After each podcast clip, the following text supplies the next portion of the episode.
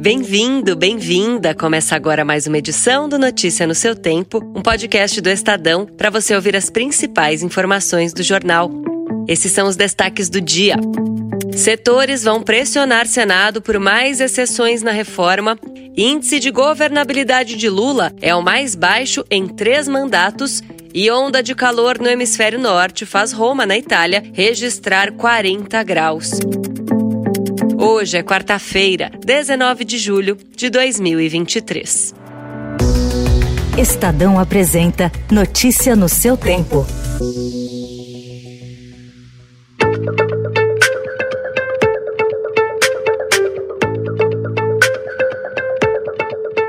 Bares, supermercados, o comércio em geral e setores ligados à cadeia de energia elétrica já sinalizaram que vão apresentar ao Senado, ao final do recesso parlamentar, pedidos de alíquotas diferenciadas no Imposto sobre Valor Agregado, o IVA, previsto no projeto de reforma tributária para substituir os atuais tributos sobre o consumo de bens e serviços. As demandas se multiplicaram em meio às dúvidas sobre qual será a alíquota padrão a ser recolhida aos cofres públicos. Especialistas alertam que quanto maior o número de exceções, maior deverá ser o percentual da alíquota, antes estimada em 25% pelo Ministério da Fazenda.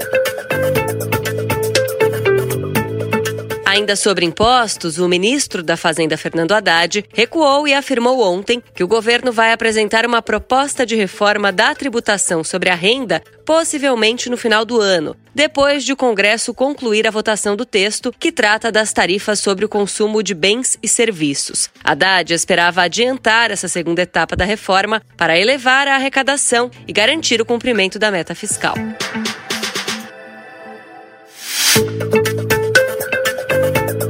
O índice de governabilidade do presidente Lula foi de 48% em junho, segundo o levantamento da empresa de inteligência de dados For Intelligence. Ele está abaixo dos 74,72% e dos 76,5% registrados na primeira e na segunda gestão do petista, e é o mesmo de Jair Bolsonaro em junho de 2019. O ponto mais fraco do atual governo é a relação com o legislativo, que registrou o índice de 18%.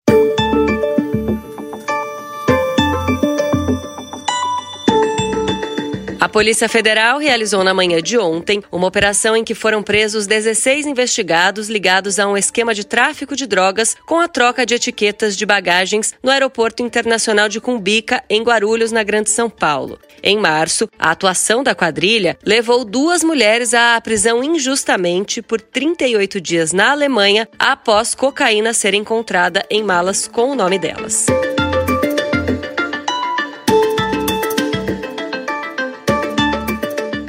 Também nesta terça-feira, a Polícia Federal cumpriu mandados de busca e apreensão em dois endereços ligados ao casal suspeito de ter hostilizado o ministro Alexandre de Moraes, do STF, e familiares do magistrado no Aeroporto Internacional de Roma na sexta-feira passada. As diligências foram realizadas enquanto o empresário Roberto Mantovani Filho e sua mulher, Andréia Munarão, prestavam depoimento. O advogado Ralph Tortman Filho, que defende o casal, relatou o que foi dito à APF.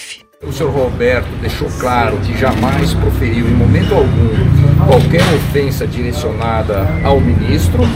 Realmente reconheceu que houve um entreveiro com um jovem que estava ali no local e que esse jovem, é, eles sequer sabiam quem era, somente quando desembarcaram e foram abordados pela Polícia Federal no aeroporto é que tomaram conhecimento que se tratava de um filho do ministro.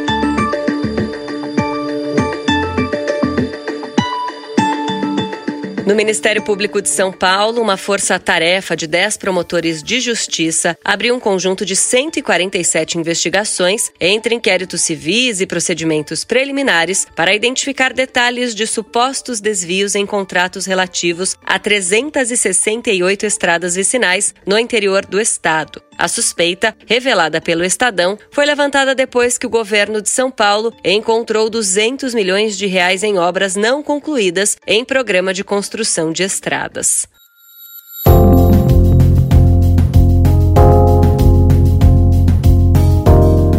Roma sofreu ontem com o pico de calor de 40 graus Celsius. Diante das altas temperaturas, não só na Itália, mas em todo o hemisfério norte, a ONU alertou que o mundo deve se preparar para ondas de calor mais intensas. Em encontro com a imprensa em Genebra, na Suíça, o especialista em calor extremo da Organização Meteorológica Mundial, vinculada às Nações Unidas, John Nern, disse que os eventos continuarão crescendo em intensidade e que o fenômeno El Ninho vai apenas amplificar a incidência e intensidade de ondas de calor extremas. These events will continue to grow in intensity and the world needs to prepare for more intense heat waves.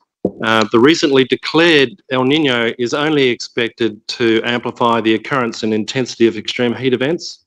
So um, we're in for a bit of a ride, I'm afraid.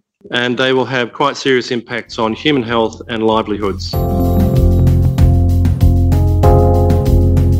O ex-presidente dos Estados Unidos, Donald Trump, disse ontem que recebeu uma carta do Departamento de Justiça informando que ele é alvo da investigação sobre a tentativa de anular a eleição presidencial de 2020, que resultou no ataque de seus apoiadores ao Capitólio em 6 de janeiro de 2021. O documento significa que os investigadores reuniram evidências suficientes que ligam Trump a um crime, um sinal forte de que o indiciamento está próximo. Notícia no seu tempo.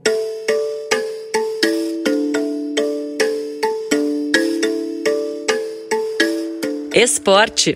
A Copa do Mundo Feminina da Austrália e Nova Zelândia começa amanhã e promete ser a edição com o maior número de espectadores na história. Além do aumento na exposição da marca, o Mundial deste ano será marcado pela transição de gerações. Lendas como Marta e a americana Megan Rapinoe vão fazer a sua última dança, enquanto o torneio será uma oportunidade de afirmação para novas estrelas, como a espanhola Alexia Putellas.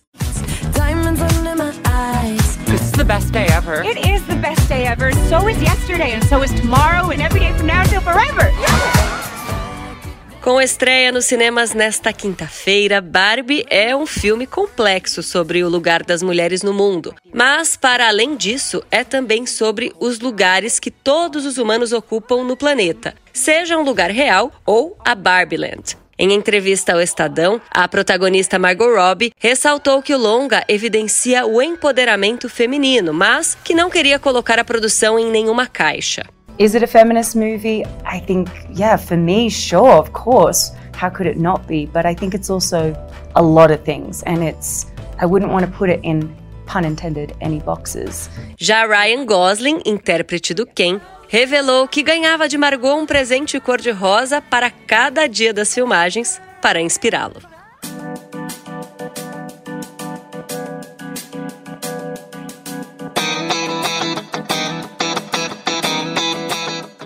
Essa foi mais uma edição do Notícia no seu tempo. A apresentação e o roteiro são meus, Adriana Simino. A produção e a finalização da Mônica Herculano. O editor de núcleo de áudio é Emanuel Bonfim.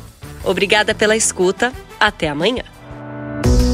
Você ouviu Notícia no seu tempo.